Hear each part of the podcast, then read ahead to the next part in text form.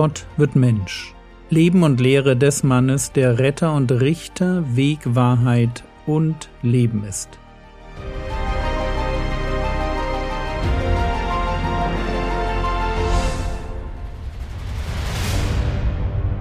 Episode 174 Die Barmherzigen. Heute wollen wir uns mit dem Thema Barmherzigkeit beschäftigen. Fangen wir zuerst einmal damit an, dass wir uns fragen, was Barmherzigkeit ist. Barmherzigkeit beschreibt das mitleidige Verhalten eines Stärkeren im Umgang mit einem Schwächeren. Barmherzigkeit ist Liebe in Aktion. Und wer dazu ein Beispiel braucht, der mag sich das Gleichnis vom barmherzigen Samariter in Lukas 10 durchlesen. Besser kann man den Begriff vielleicht nicht auf den Punkt bringen. Ihr wisst schon, dass die ersten Seligpreisungen für mich wie die Kurzfassung einer Bekehrung sind. Ich stelle mich meiner Verlorenheit, trauere über meine Sünde, öffne mich für das Reden Gottes und lasse mich von ihm durch den Glauben mit seiner Gerechtigkeit beschenken. Natürlich wollen die Seligpreisungen mehr sein als eine Kurzfassung des Evangeliums. Aber ich finde es spannend, dass die in den Seligpreisungen angesprochenen Themen so zentral für das geistliche Leben sind. Womöglich zentraler, als uns das häufig bewusst ist. So jedenfalls geht es mir bei dem Thema Barmherzigkeit. Matthäus Kapitel 5, Vers 7. Glückselig die Barmherzigen, denn ihnen wird Barmherzigkeit widerfahren. Eigentlich eine ganz einfache Seligpreisung. Wenn wir barmherzig sind, werden wir Barmherzigkeit bekommen. Und um das ganz deutlich zu sagen, wir brauchen sie jeden Tag. Im Hebräerbrief lesen wir die Verheißung Hebräer Kapitel 4 Vers 16 Lasst uns nun mit Freimütigkeit hinzutreten zum Thron der Gnade, damit wir Barmherzigkeit empfangen und Gnade finden zur rechtzeitigen Hilfe.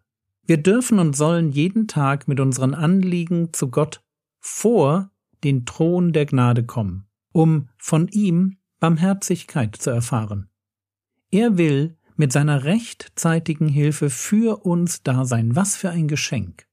Und bis zu diesem Punkt ist das Thema Barmherzigkeit einfach, einfach und nett.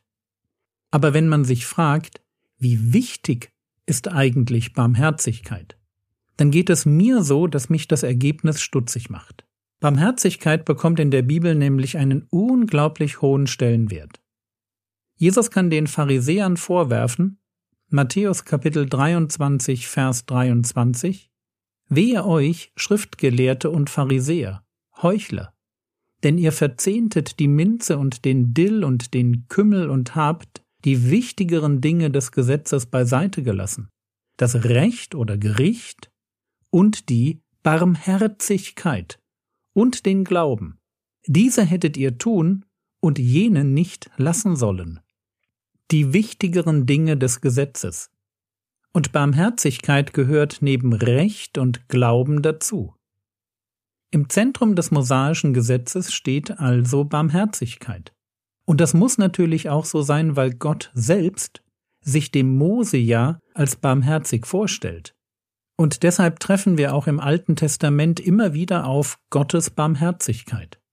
Rückblickend auf die Wüstenwanderung mit all dem Murren und Unglauben formuliert Asaf der Psalmist, Psalm 78, Vers 38, Gott aber war barmherzig. Er vergab die Schuld und vertilgte nicht, und oftmals wandte er seinen Zorn ab und ließ nicht erwachen seinen ganzen Grimm.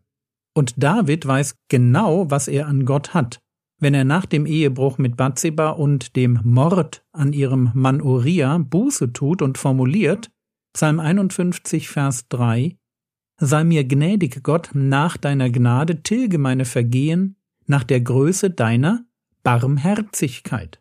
Und es ist bewegend zu lesen, wie Nehemia die ganze Geschichte Israels in Nehemia 9 als eine Mischung aus dem fortwährenden Versagen Israels und der immer wieder aufrichtenden Barmherzigkeit Gottes beschreibt.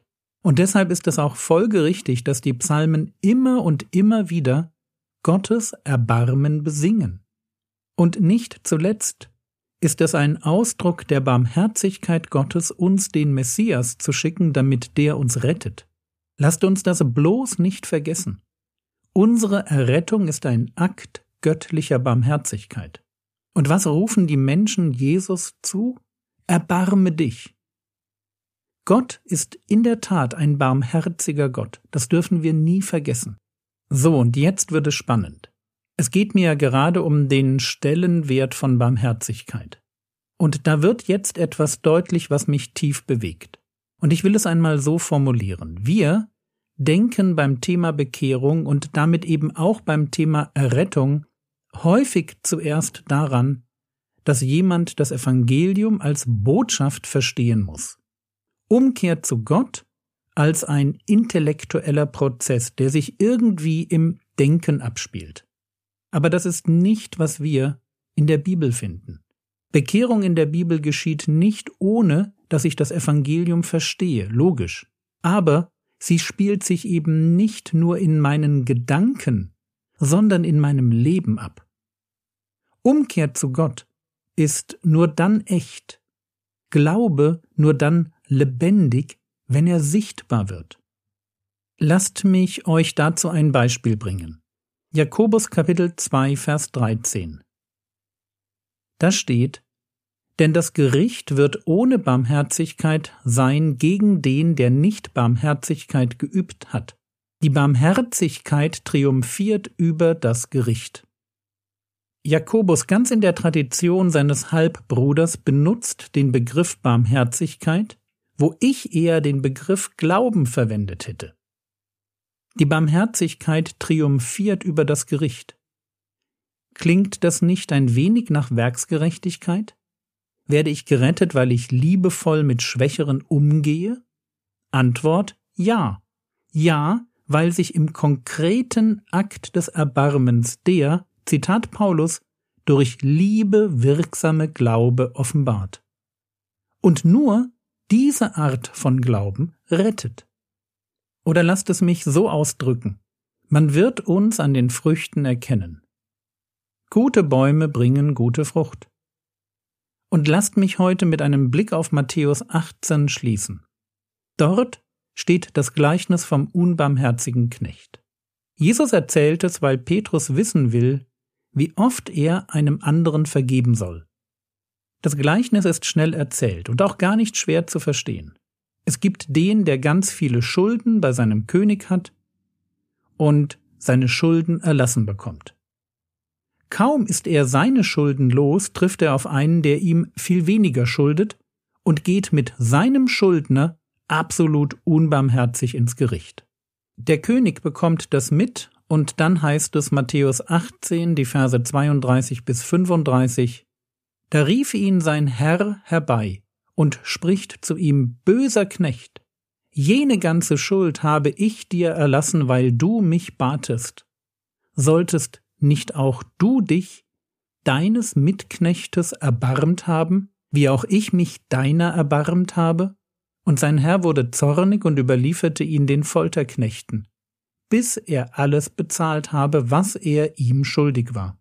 So wird auch mein himmlischer Vater euch tun, wenn ihr nicht ein jeder seinem Bruder von Herzen vergibt. Lasst uns das Gleichnis übertragen. Wir sind im Gleichnis die, denen Gott die Schuld erlassen hat. Und der Herr Jesus macht hier deutlich, dass Gottes Vergebung meiner Schuld an eine Bedingung geknüpft ist.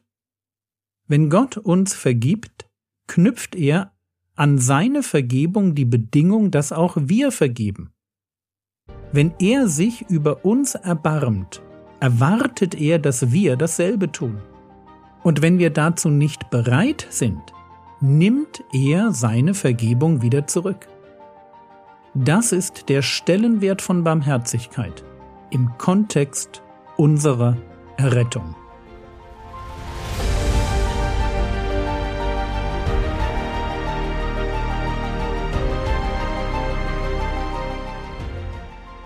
Was könntest du jetzt tun, Du könntest ein kleines Bibelstudium zum Thema Barmherzigkeit machen, um diese Episode nachzuarbeiten.